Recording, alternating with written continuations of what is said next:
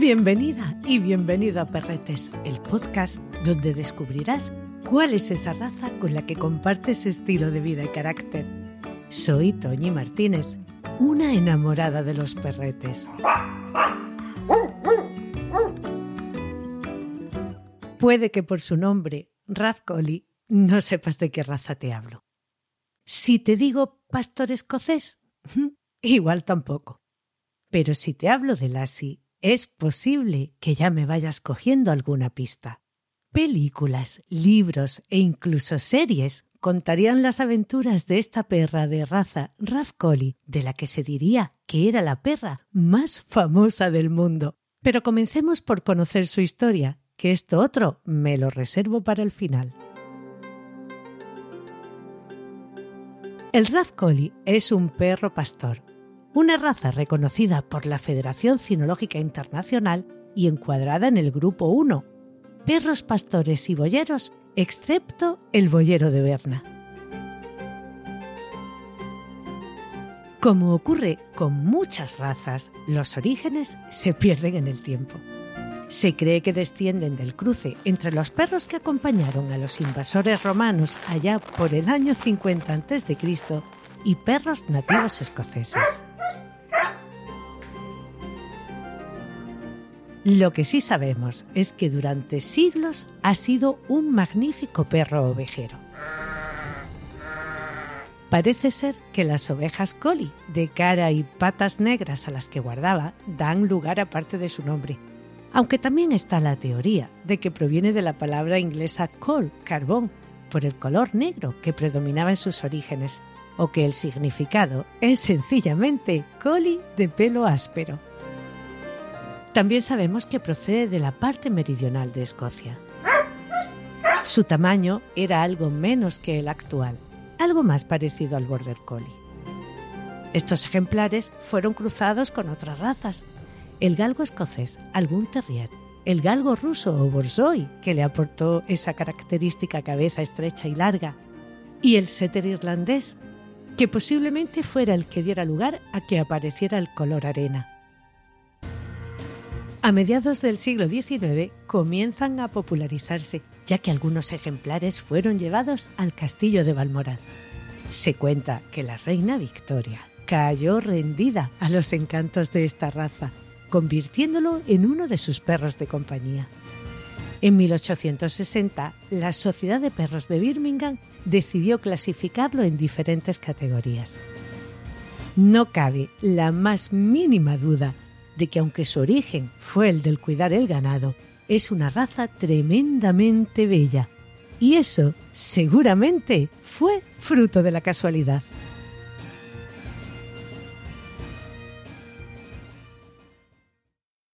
Derrochan dignidad, son fuertes y muy ágiles, y su expresión es tremendamente dulce, tan dulce como lo es su carácter tanto en machos como en hembras capaces de convivir de buen agrado con cualquier otro animal de la especie que sea, les complace la compañía. Pacientes y seguros, saben bien que nada ni nadie puede resistirse a sus encantos. Su energía es media, no necesitan mucho ejercicio. Si es un perro bien criado, correctamente socializado, con un carácter seguro y equilibrado, puede pasar de estar sentado junto a ti echado sobre tus pies, cosa más que gustosa en invierno, créeme. A correr como un galgo, acompañarte en largas caminatas, jugar incansablemente a la pelota o practicar algún deporte humano o perruno. El agility y la obediencia les van perfectos.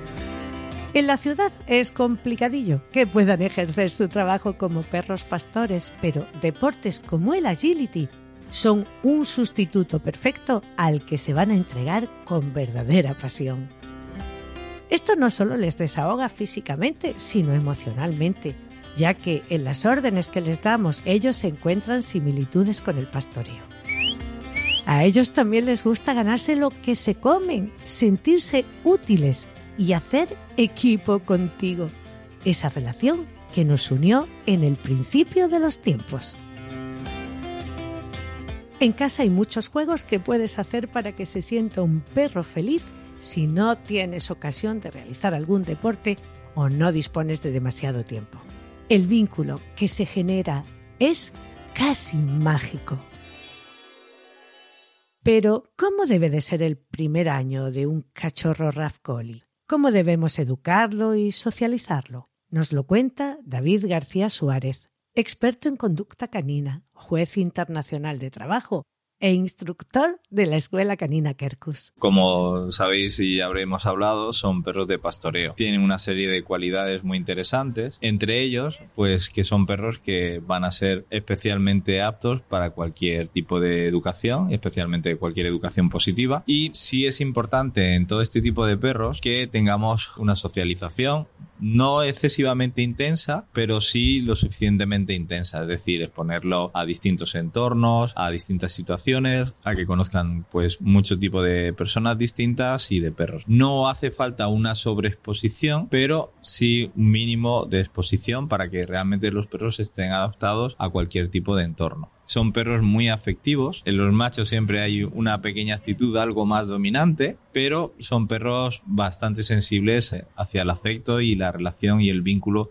a crear con sus dueños. En la relación con otros perros, bastante sencillos, que pueden aprender con mucha facilidad. Hay que tener cuidado siempre en la maduración, pues que van a aparecer conceptos sociales y se van a hacer más o menos fuertes. En todos los entrenamientos que hagamos con este tipo de perros, ya veréis el plantear que tengan un buen afecto y una sociabilidad intensa, podemos trabajar mucho por ese vínculo afectivo entre el dueño y su perro. Son perros muy alegres y si nos enfadamos van a ser siempre algo sumisos con nosotros, con lo cual son relativamente fáciles de manejar en, ese, en esa estructura social. Es muy importante, digamos, fomentar toda la expresión de juego y no hacer que en nuestro juego hacer que persigan personas ni perseguirlos nosotros, porque cualquier juego es un entrenamiento. A lo que juguemos con nuestro perro lo estamos entrenando. Entonces es muy importante pues no hacer algunas veces esos juegos donde el perro nos caza, que ya le estamos enseñando a cazar, aunque sea de forma lúdica a las personas, ni a perseguirlos, con lo cual estamos enseñando a huir un poco de las personas, ¿vale? Entonces siempre hacer fomento de juegos de caza sobre mordedor, pelota, que siempre al principio esa interpretación no es muy rápida, pero luego llegan a hacerse perros muy muy intensos en ese desarrollo del juego. Son perros que, como os decía, socialmente pueden ser algo sensibles, lo cual es una virtud cuando lo usamos con, con habilidad. Y sí hay que tener un poco de cuidado en la exposición pues a los ruidos fuertes, a las situaciones nuevas y observar a nuestro perro porque algunas veces sí pueden ser algo sensibles a ese estrés acústico o algo de estrés ambiental. Luego la recuperación en este, esta raza no es mala, se recuperan de ese estrés con facilidad, pero mm, es muy importante que tengamos ese vínculo social y afectivo para que puedan solucionar ese pequeño estrés con facilidad. La expectativa siempre tienen que ser muy alta. Son perros que es importante educar por la convivencia, pero también es muy bueno educarlos para tener su mente ocupada y estimularlo. Y además, pues que podamos disfrutar del perro y nos evitemos muchas veces los problemas que siempre insistiremos mucho en, depende de qué razas, del aburrimiento. Siempre estos perros han sido animales que han estado con las personas para hacer cosas con ellos y de pronto pues no podemos simplemente darles un paseo y no de tener su cabecita un poco ocupada. Con el tiempo cada vez disfrutan más del trabajo y es un medio natural para ellos el hacer cualquier tipo de disciplina deportiva, de sus funciones de pastoreo antigua y si no pues los, todos los deportes de agility, de obediencia internacional, de búsqueda deportiva, incluso de man trailing, o sea, cualquier tipo de actividad donde demos un paso más y aprovechemos esas capacidades del perro, el perro la va a disfrutar muchísimo. Van a ser unos perros con una capacidad de adaptación y unos perros para disfrutar en la familia maravillosos. Hay ahora un poco esa interpretación de que todos los perros tienen que jugar entre sí y no es cierto hay que tener cuidado, sobre todo en las épocas de cachorrito, pues que le vienen, imaginar la situación típica del parque, que vienen muchos perros encima de él, ladrándole, a lo mejor por excitación, pero puede ser una situación excesiva para el perro. Tened en cuenta que todas esas presiones emocionales se van a almacenar. Al principio el perro lo supera, no parece nada, pero luego en la madurez de pronto aparecen comportamientos que no sabemos muy bien de dónde nos han venido.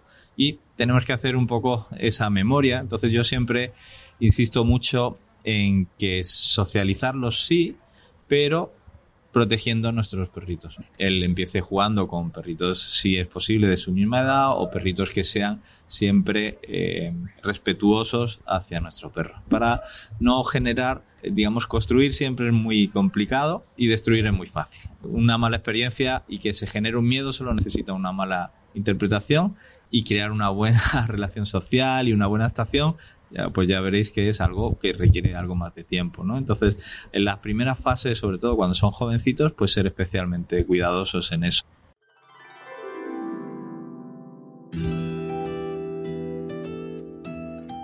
Son tremendamente inteligentes, aprenden con muchísima rapidez y disfrutan haciéndolo. Se sabe que son capaces de diferenciar más de 200 palabras. Muy, muy sensibles, te verán siempre como el líder y recuerda, los líderes siempre tienen presente la justicia. Por eso has de ser firme, pero siempre amable. El Rafcoli es una raza muy expresiva, como te decía, tremendamente alegres, siempre con la sonrisa en la cara, porque sí, el Rafcoli sonríe. Sabe comunicarse contigo mediante sus característicos movimientos de cabeza y sus bocaditos tirados al aire para llamarte la atención. Con los peques, su comportamiento es el de un auténtico peluche se dejará hacer y jugará con la conciencia de que ha de ser suave en sus movimientos porque los humanos pequeñitos son frágiles. Su actitud es siempre agradable, sin el menor nerviosismo ni rastro de agresividad. Estando unidos a su familia son completamente felices. Les encanta dormir lo más cerca de ti que les permitas. ¿Y por qué no? Debes permitírselo Pon una camita junto a la tuya, serán tu sombra allá donde vayas. Muy protectores de su hogar, ofrecerán siempre una cálida bienvenida a tus amigos. No suelen romper nada, no les gusta morder, por decirlo de alguna manera. Con sus juguetes el juego será que tú se lo lances y él, feliz, lo recogerá y te lo traerá para que tú se lo vuelvas a lanzar. Y si no le haces caso, pues él lo revoleará, lo cogerá y lo volverá a revolear.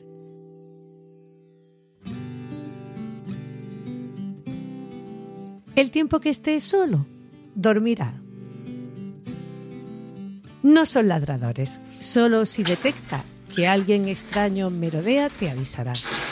Curiosamente, cuando están felices, sí que pueden soltar algún ladrido o cuando en la calle vean a algún conocido para llamarle su atención.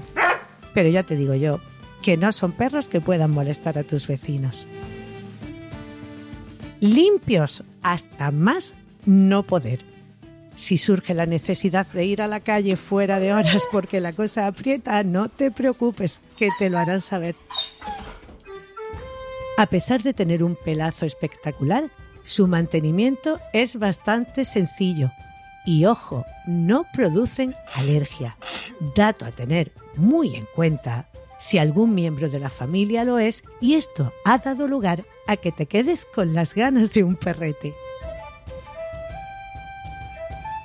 Ah, se me olvidaba. Tampoco tiene ese típico olor a perrete. Podemos ver ejemplares en tres colores diferentes. El tricolor es el color ancestral.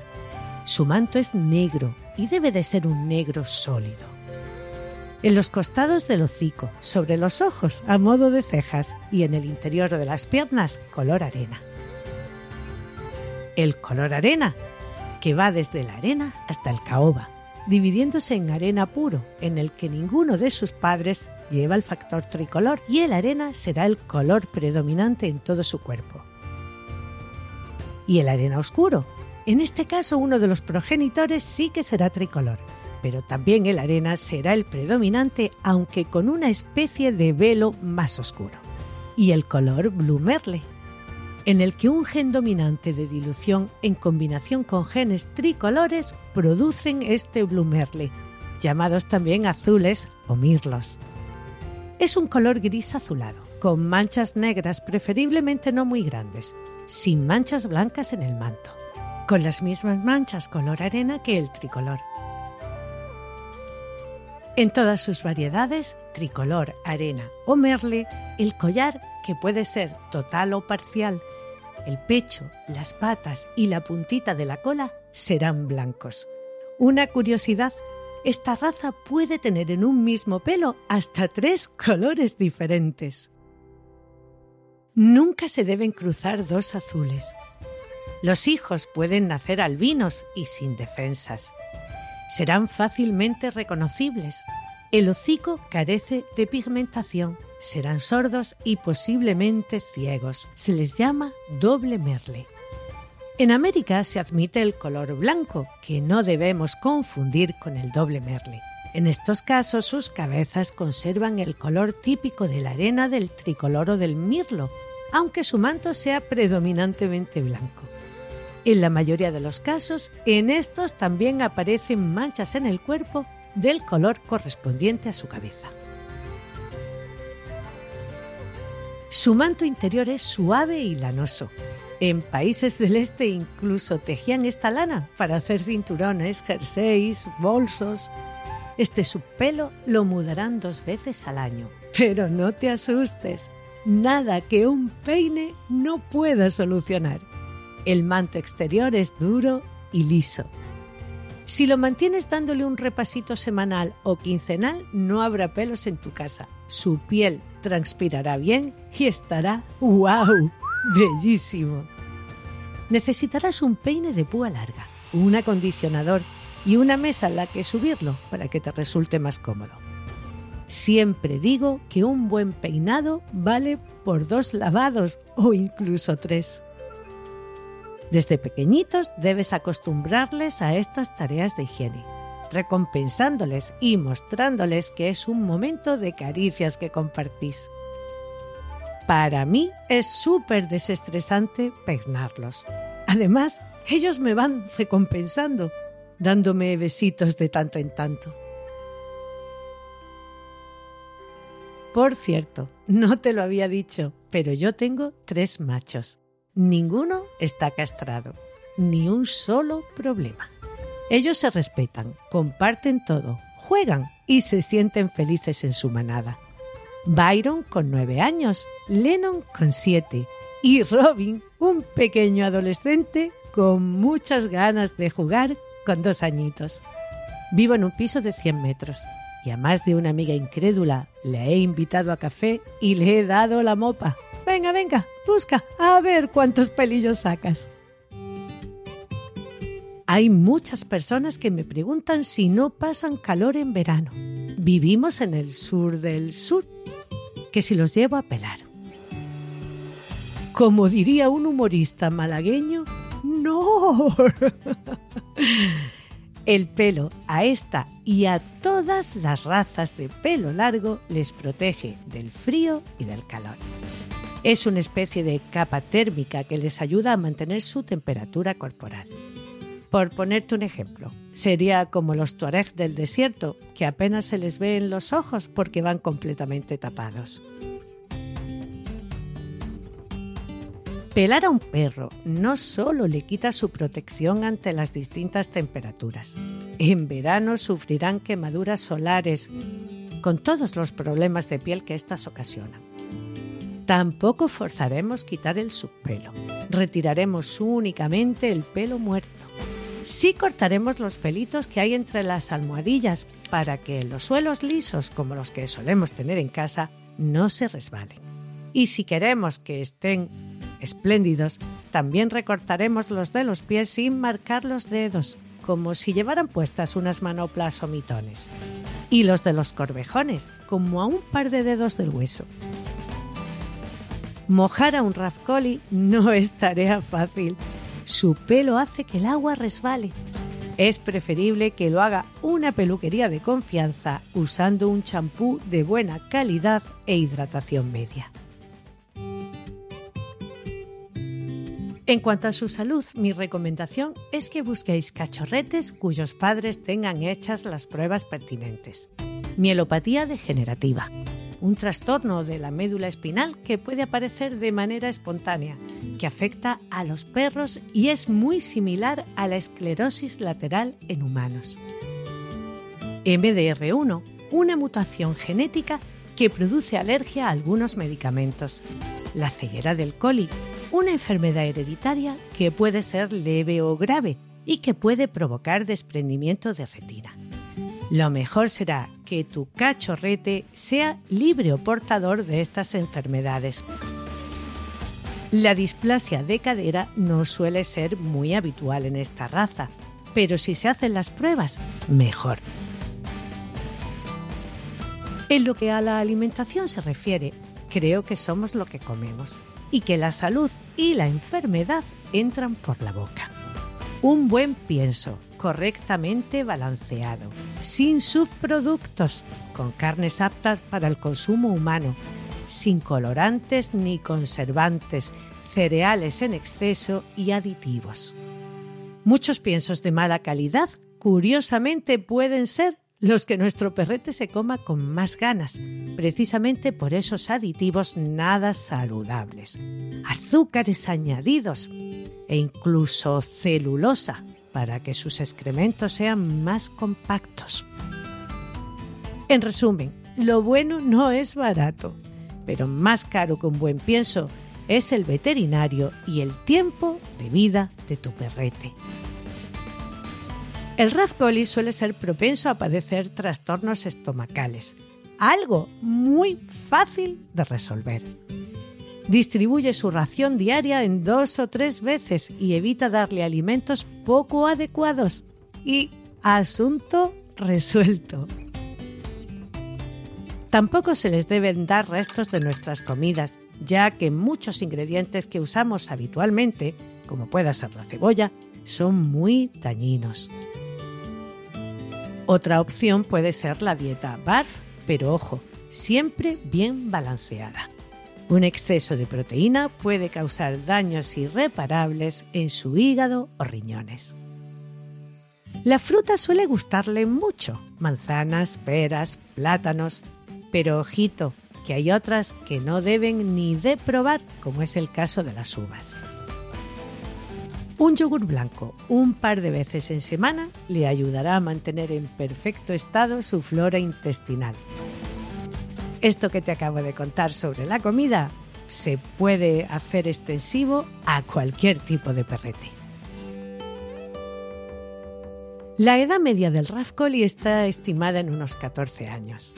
El estándar marca su talla, los machos deberán estar entre un mínimo de 56 y un máximo de 61 centímetros, con un peso entre los 27 y 34 kilos. Y las hembras un mínimo de 51 y un máximo de 56 centímetros, con un peso entre 23 y 30 kilos. Pero aunque vivas en un estudio, a veces te parecerá que no tienes perro. ¡Hey! ¿Dónde estás? Que no te veo. Oye, ¿dónde andas? Podrás llevarlo a cualquier sitio, de viaje, dejarlo solo en la habitación del hotel, a comer, donde quieras. En definitiva, el Raf Collie sabe adaptarse al entorno y a las necesidades de su familia.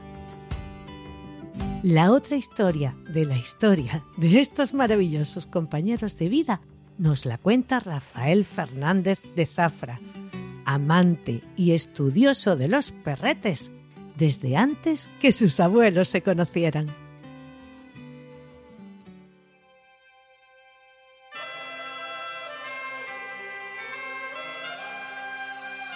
¿Quién no ha paseado por la calle y ha escuchado a la gente exclamar un coli, una lassie? Ese es el sobrenombre de esta maravillosa raza que desde los años 40 tomó el nombre de un perro de cuento. Este perro de cuento fue un perro con gran éxito en las publicaciones del Saturday Evening Post. Y allí nació la futura estrella de la Metro Goldwyn Mayer. En ese íter de tiempo, en el año 41, una bonita collie de nombre Pal nació en una villa a las afueras de Hollywood. Y a partir de ahí, esa perrita gamberra, destrozona, ladradora y cazadora de motocicletas, pasó a manos de un adiestrador llamado Ruth y su hermano Frank. Pagaron solo 10 dólares por ella. Y ese maravilloso animal, al cual entrenaron, se convirtió en la futura estrella de Hollywood. La gran oportunidad de Pal, la famosa Lassie, vino en el año 1942, en los cuales los actores Liz Taylor y Dolly McDowell protagonizaron la famosa serie de películas de Lassie. Este animal fue seleccionado entre más de 300 colis que se presentaron a los estudios. Y al demostrar su valía y su inteligencia, dijo el director, ya hemos encontrado nuestra Lassie. 1.200 dólares por semana de la época fueron los emolumentos que recibió el animal ante esa película que le propusieron. Tuvo tanto éxito que los niños vitoreaban a Lassie en la calle. La Metro Goldwyn Mayer volvió a contratarla para hacer otras películas y esta vez, para intentar que no la robase la competencia ante su gran éxito, le pagaron 20 mil dólares semanales. La estrella fue ascendiendo y ascendiendo y ascendiendo hasta que llegó a la meca del cine, en el cual se encontró con una estrella en el Paseo de la Fama de Hollywood. El señor Waterbacks, que así se llamaba Ruth, al morir Pal, crió una dinastía de varias Pal. Y estas Pal llegaron incluso a tener como anécdota un macho que protagonizó el mismo papel que su bisabuela. Tanta fama tuvo que estos lasis incluso viajaban en un avión privado y cuando no lo hacían viajaban dentro del avión en un asiento como cualquier otro pasajero. Una sorpresa que nos da esta raza que salta de vez en cuando a las pantallas dándonos nuevas alegrías. El Raz solo tiene un gran problema. Detrás del primero siempre vendrá un segundo y como te descuides puede que hasta un tercero, porque solo hay que conocerles para enamorarse, como yo lo hice en su día. Me alegraría saber que esta información te ha sido útil, que has aprendido alguna cosita y que te lo has pasado bien. La próxima semana te hablaré del Tibetan Spaniel, los pequeños leoncitos de los lamas tibetanos.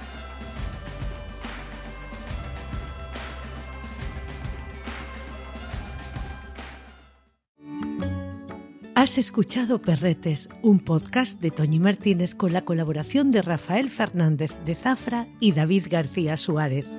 Edición y montaje de Pablo Cruz. Mi agradecimiento a María Santonja, Francis Arrabal y Pablo Cruz por animarme a llevar a cabo este proyecto.